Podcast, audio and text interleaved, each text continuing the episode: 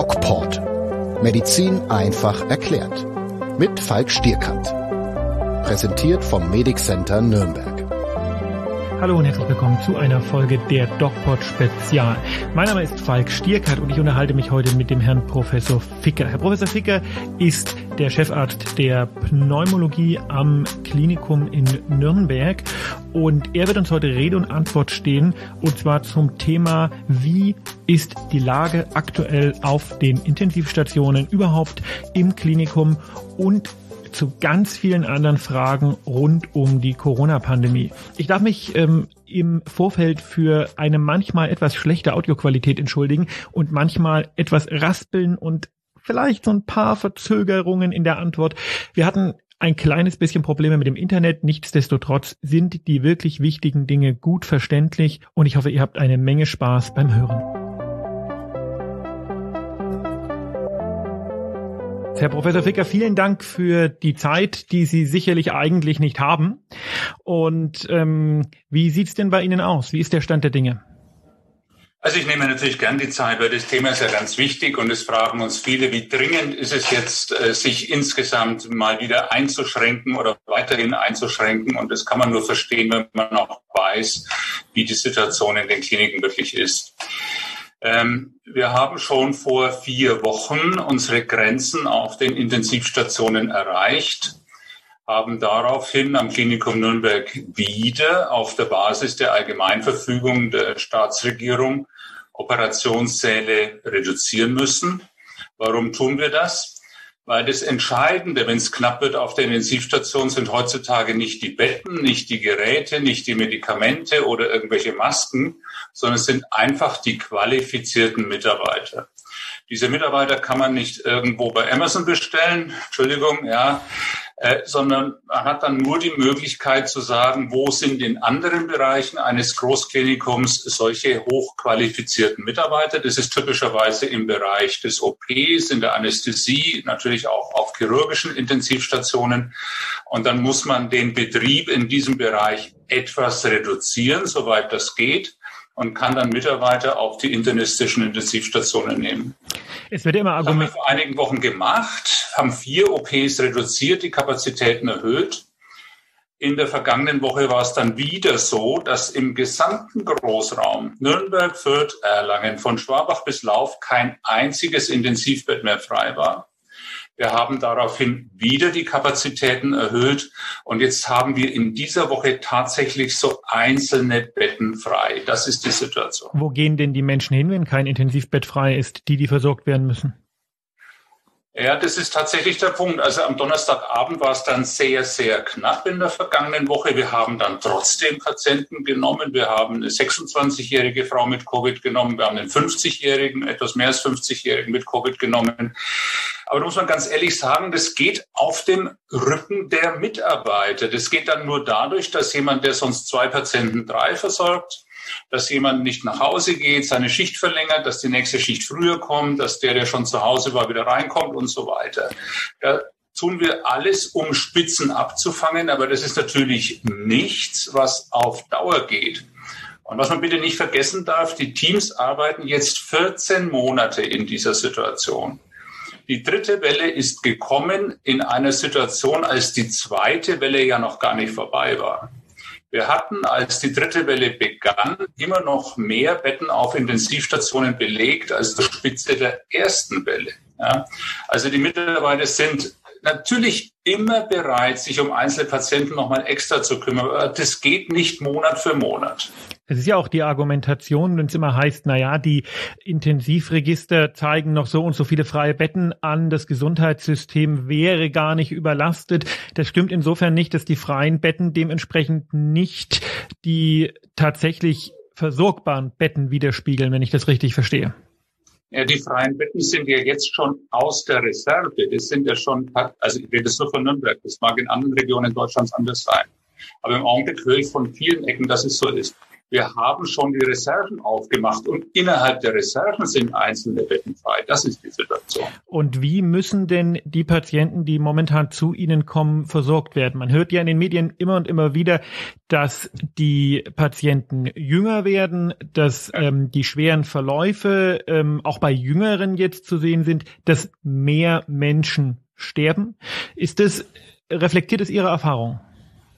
Das ist tatsächlich die Erfahrung. Wir hatten in den ersten beiden Wellen überwiegend Patienten oberhalb von 70 Jahre mit Multimorbidität. Wir hatten auch da einzelne Jüngere, aber das waren immer spezielle Schicksale, spezielle Risikokonstellationen.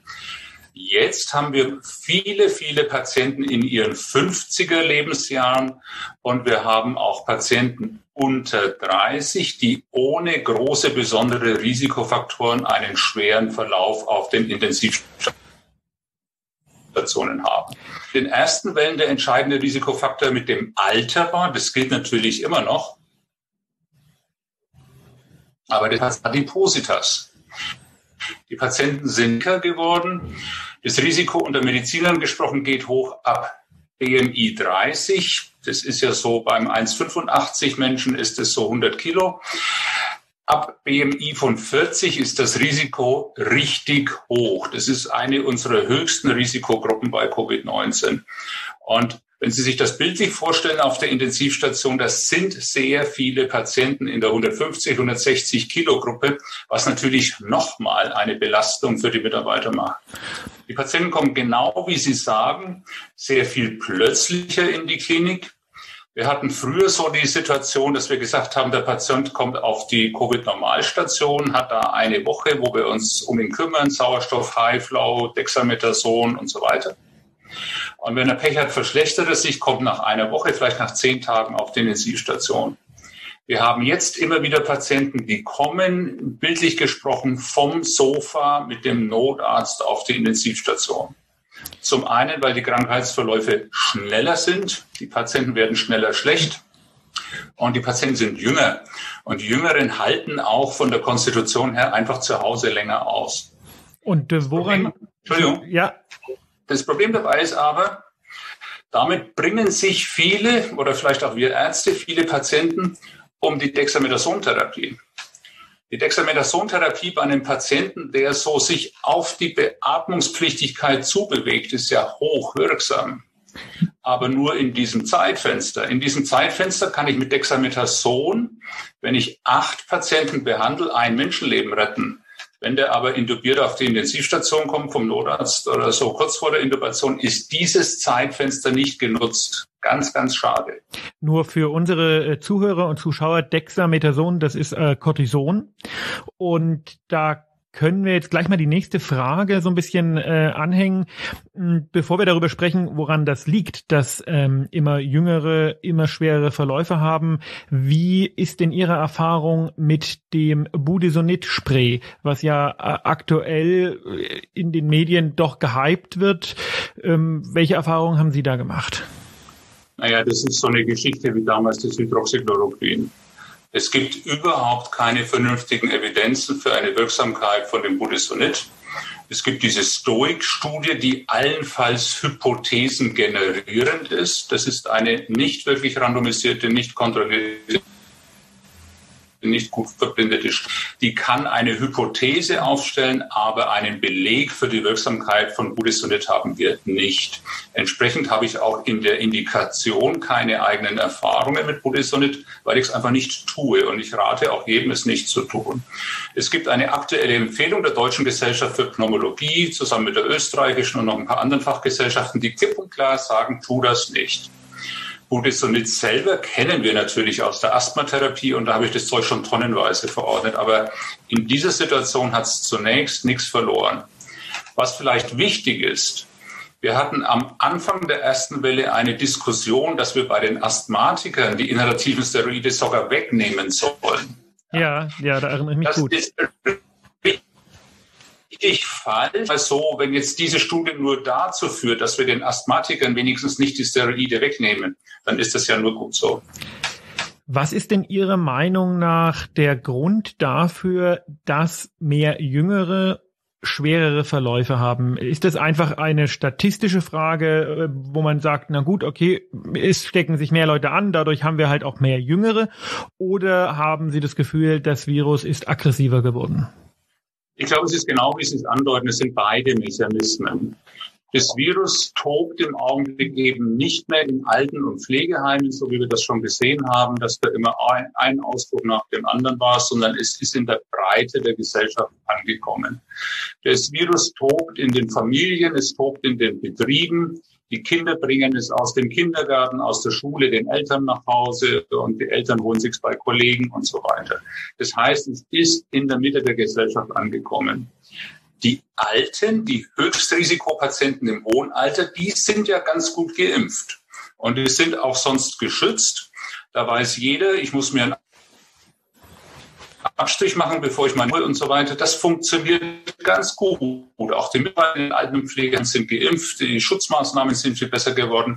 Und damit bleiben jetzt vor allem eben die nicht mehr ganz so Alten sozusagen übrig.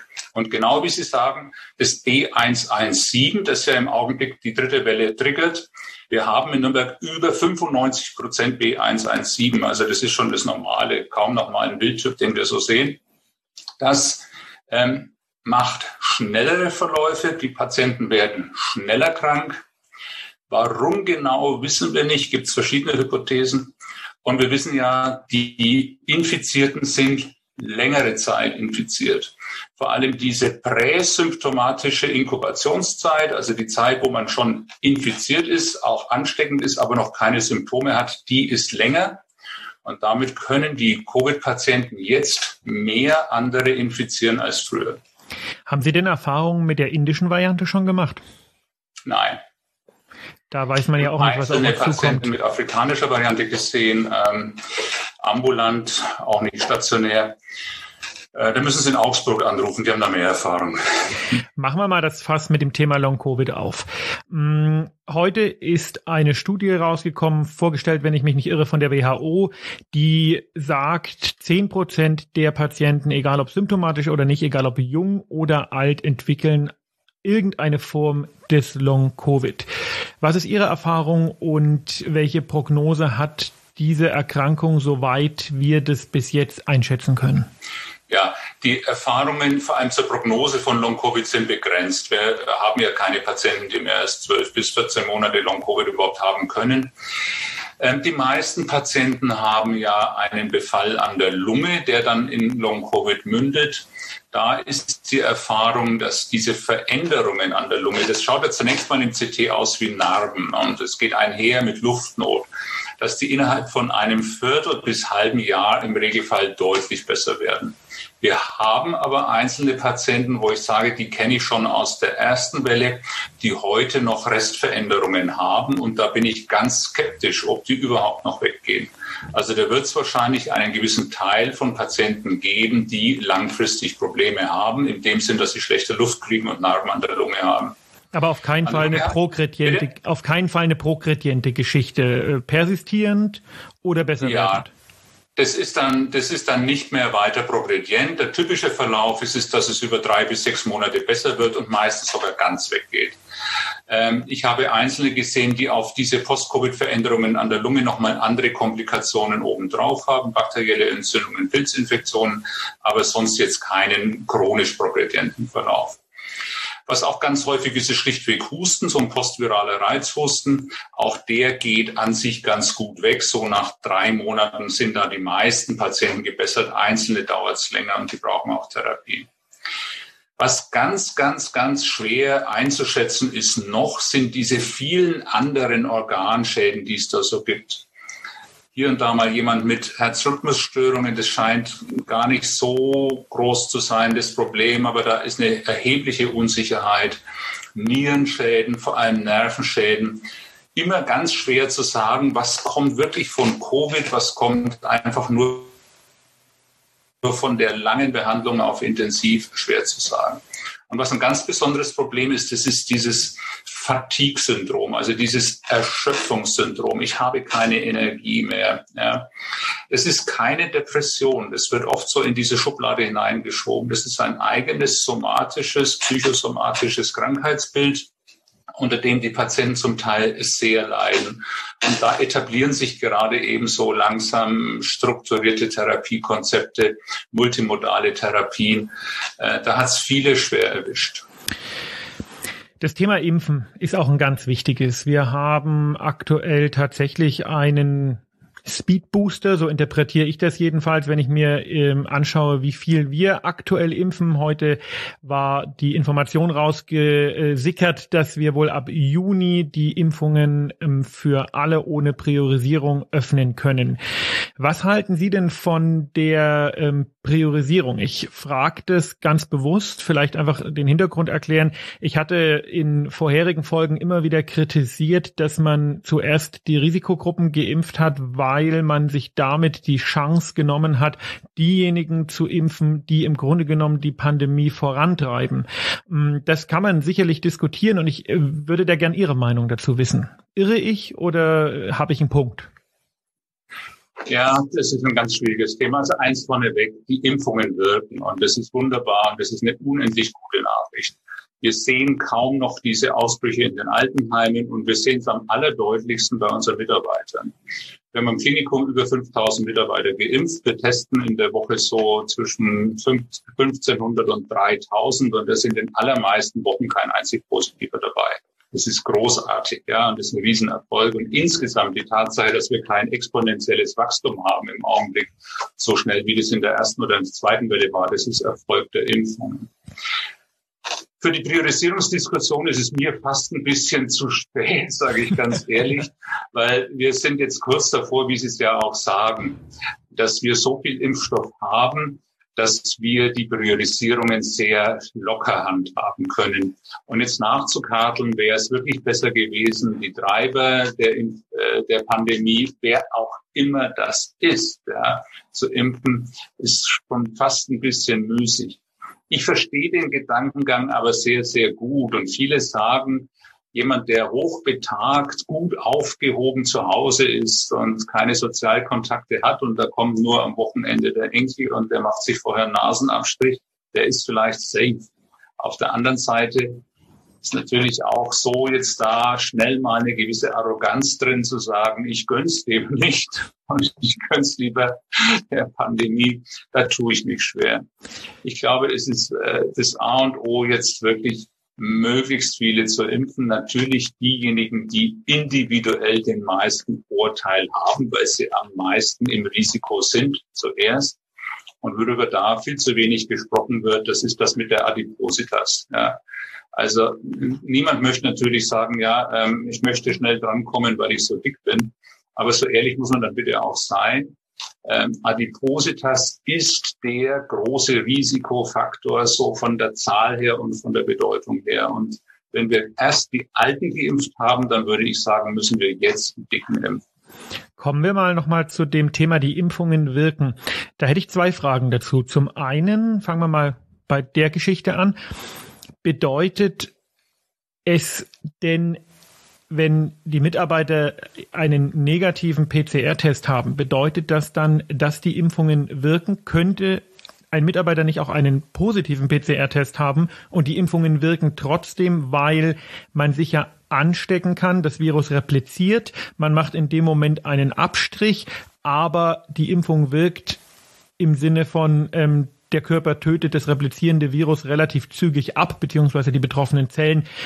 Lange Rede, kurzer Sinn, können Geimpfte trotzdem einen positiven PCR-Abstrich haben, ohne das weiterzugeben. Ich frage es ganz bewusst, weil wir diesen Fall hatten und die betroffene Person in meinem Umfeld trotzdem in Quarantäne musste. Zweimal geimpft, lange Zeit hinterher, positiv getestet, Quarantäne. Mit einem CT-Wert von 38 oder so. Ja. Ähm, die Impfungen machen ja keine Virusdesinfektion. Das ist ja nicht so, wenn ich geimpft bin, dass an meinem Körper nirgends mehr ein Coronavirus irgendwo hausen kann. Und deswegen kann die PCR noch positiv sein. Und ich kann auch noch eine milde Infektion kriegen. Wir wissen ja, die Wirksamkeit ist sehr hoch, irgendwas in die 90 Prozent, je nach Impfstoff und so weiter. Aber da bleiben immer so ein paar Prozent übrig und die können noch eine Infektion haben. Die Frage, wie ansteckend ich bin, hängt damit zusammen, wie viele Viren sind in meinem Aerosol, das ich ausbreite. Wenn jemand irgendwie 100 Viren abkriegt, Coronaviren, dann passiert überhaupt nichts und bei 1000 passiert wahrscheinlich auch nichts und wahrscheinlich so bei einer Million ist der Schwellenwert. Und wenn jemand geimpft ist, dann kann es schon sein, dass der eine gewisse Menge von Virusreplikation hat. Das Virus vermehrt sich also noch, aber das Immunsystem räumt dann gleich das Virus ab, so dass eine kurze Phase ist mit wenig Virus. Und da kann es genau wie Sie skizzieren mal sein, dass da eine PCR positiv wird mit einem hohen CT-Wert, aber tatsächlich keine relevante Infektiosität auftritt. Wie müssen wir damit umgehen? Ähm, wie, wie, müssen wir gesellschaftlich damit umgehen? Weil ich fand es jetzt ähm, äh, bei der Person, von der ich spreche, äh, grenzwertig, dass man die wirklich 14 Tage in Quarantäne geschickt hat. Das ist sicher grenzwertig, ja. Und auf welcher Seite der Grenze, das muss man beim Bier mal diskutieren.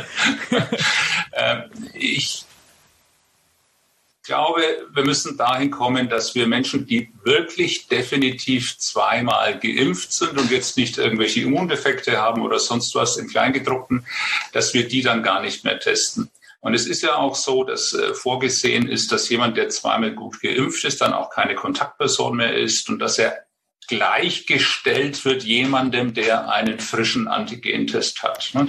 Das ist ja so nebenbei bemerkt auch keine Bevorzugung von Geimpften. Das sind halt einfach nicht ansteckend und ähm, zumindest sind sie weniger ansteckend als jemand, der einfach so lebt, ungeimpft und jetzt gerade mal zufällig einen negativen Antigentest hat. Wie sicher sind denn die Antigenteste? Da wird ja auch viel diskutiert. Ja die sind eben nicht so richtig sicher. Mhm.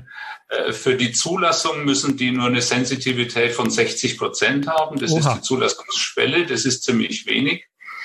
Und ähm, es geht dabei weniger darum zu sagen, das ist jetzt ein medizinischer Test, wo ich sage, ja, er hat Covid, nein, er hat es sicher nicht, sondern es ist ein Test, der mit einer gewissen Praktikabilität Menschen erkennen kann, die jetzt besonders ansteckend sind. Aber der kann leicht ansteckende Menschen tatsächlich übersehen. Es gibt in Fürth bei uns ein Altenheim und in diesem Altenheim wurden fast alle äh, Bewohner im Laufe der ersten paar Monate, in denen wir die Impfung haben, geimpft.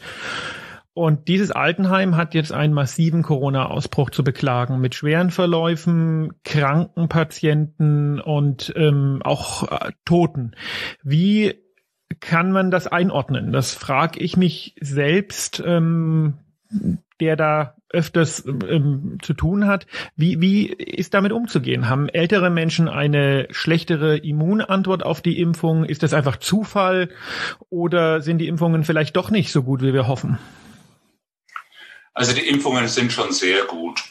Und äh, auf der anderen Seite ist es so, wie vorhin gesagt, die Impfungen sind nicht perfekt. Und wie Sie es ja auch schon andeuten, ähm, haben wir eine Immunseneszenz, so nennen wir das. Das heißt, das Immunsystem wird älter und so wie andere Organfunktionen auch im Alter nachlassen, so lässt auch das Immunsystem nach. Das geben auch die Daten her. Ich kenne jetzt die Verhältnisse in diesem Seniorenwohnheim nicht persönlich und nicht im Detail, aber ich kann mir gut vorstellen, aber das ist jetzt meine Spekulation, ohne die konkrete Situation ja. zu kennen, dass, sagen wir mal, überhaupt in irgendeinem Altenheim eine Kombination auftritt aus viele alte Menschen mit Immunseneszenz, wo die Impfung auch mal einen Impfdurchbruch haben kann und dann eben halt doch immer wieder Einträge in eine Gruppe hinein von Menschen, die besonders empfindlich sind. Das heißt, wenn man da was kriegt, dann wird man auch im hohen Alter mit einiger Wahrscheinlichkeit symptomatisch und unter Umständen eben auch schwer symptomatisch. Zum Schluss mal ein Ausblick. Wir ähm, haben uns ganz am Anfang schon darüber unterhalten, wie es bei Ihnen jetzt aussieht. Also das äh, ist schon vor vier Wochen, haben Sie gesagt, ist die Grenze überschritten worden. Hm, notwendige Operationen werden nicht mehr durchgeführt oder können nicht mehr durchgeführt werden. Was sind es eigentlich für Operationen, die da verschoben werden? Ja, also notwendige, das ist ja ein relativer Begriff. Dringende Operationen. Jemand, der wirklich eine Operation braucht, der kriegt in Nürnberg seine Operation. Und das, das tun wir und das stellen wir sicher. Aber es gibt ja Operationen, wo man sagt, es muss jetzt nicht unbedingt da sein. Das hat man sich schon monatelang überlegt, bevor mhm. man überhaupt sich entschieden hat. Und jetzt kann man da auch noch mal ein bisschen Zeit drauf geben. Und solche Operationen werden verschoben und das ist auch nur richtig so. Aber der Krebspatient, der wird operiert. Natürlich, ein Krebspatient wird operiert. Da sehe ich eine ganz andere Sorge. Ja, ich habe ja ganz viel Erfahrung mit Lungenkrebs. Wir sind eines der größten Lungenkrebszentren in Deutschland. Ich meine, in den letzten Monaten mehr Patienten in höheren Stadien zu sehen. Und wenn ich dann frage, was ist denn da gewesen, dann ist es oft eine gewisse Scheu gewesen, jetzt in der Pandemie zum Hausarzt zu gehen oder dann vom Hausarzt weiter zum Lungenarzt oder zum Röntgen oder in die Klinik. Es ist nicht so, dass die Kliniken da nicht können, aber es ist so eine Verzögerung der diagnostischen Kette. Und da liegt ein ganz großes Problem. Und das ist auch so ein Appell. Wer Beschwerden hat, bitte trotz Corona mit dem Hausarzt reden und wenn er irgendwo hingeschickt wird zum Lungenarzt auch wirklich hingehen. Sie sind in den Praxen sicher Sie sind auch in den Krankenhäusern sicher. Es wird jeder Besucher bei unserem Klinikum, ob er will oder nicht, kriegt er seinen Nasenabstrich und jeder Mitarbeiter sowieso. Und die Mitarbeiter sind auch alle geimpft. Und äh, die Covid-Patienten sind auch in anderen Häusern, anderen Gebäuden als die Nicht-Covid-Patienten. Also kommen Sie da lieber und schauen Sie, dass Sie nichts ähm, sozusagen verschlampen. Wo geht der Weg hin? Wie lange müssen wir das alles noch ertragen und ähm, wird es noch mal schlimmer? Das Ganze steht und fällt mit der Verfügbarkeit von Impfungen und mit der Frage, ob noch mal irgendwelche anderen Mutationen auftreten. Die B117 ist jetzt extrem infektiös. Sie macht auch etwas schlimmere Verläufe, etwas höhere Mortalität. Aber da würde ich jetzt mal sagen, das schaffen wir, wenn jetzt die Impfstoffe so in der Reihe kommen, wie wir sie erwarten. Und es kommt ja einer nach dem anderen jetzt noch neu dazu. Und bei den Bekannten werden die Kapazitäten in der Produktion erhöht.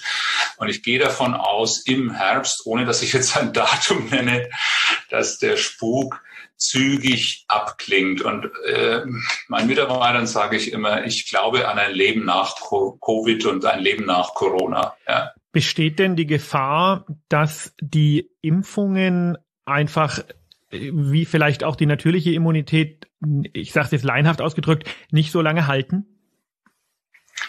Ja, auch da ist die Erfahrung begrenzt, aber jetzt sage ich mal ganz vorsichtig, ein Jahr wird es auf jeden Fall halten, die Impfung wahrscheinlich viel länger. Ich glaube trotzdem, dass wir alle hier und da mal eine Auffrischungsimpfung brauchen, nämlich dann, wenn neue Varianten auftreten. Die werden jetzt nicht so schnell auftreten wie bei Influenza, dass man da schon jedes Jahr sich darauf einstellt, dass man eine neue kriegt. Aber ich glaube, dass wir vielleicht nächstes, übernächstes Jahr alle nochmal eine neue Impfung kriegen und dann vielleicht in einem gewissen Abstand nochmal. Wie kommen Sie auf dieses Jahr? Ist das so ein, so ein äh, Erfahrungswert oder?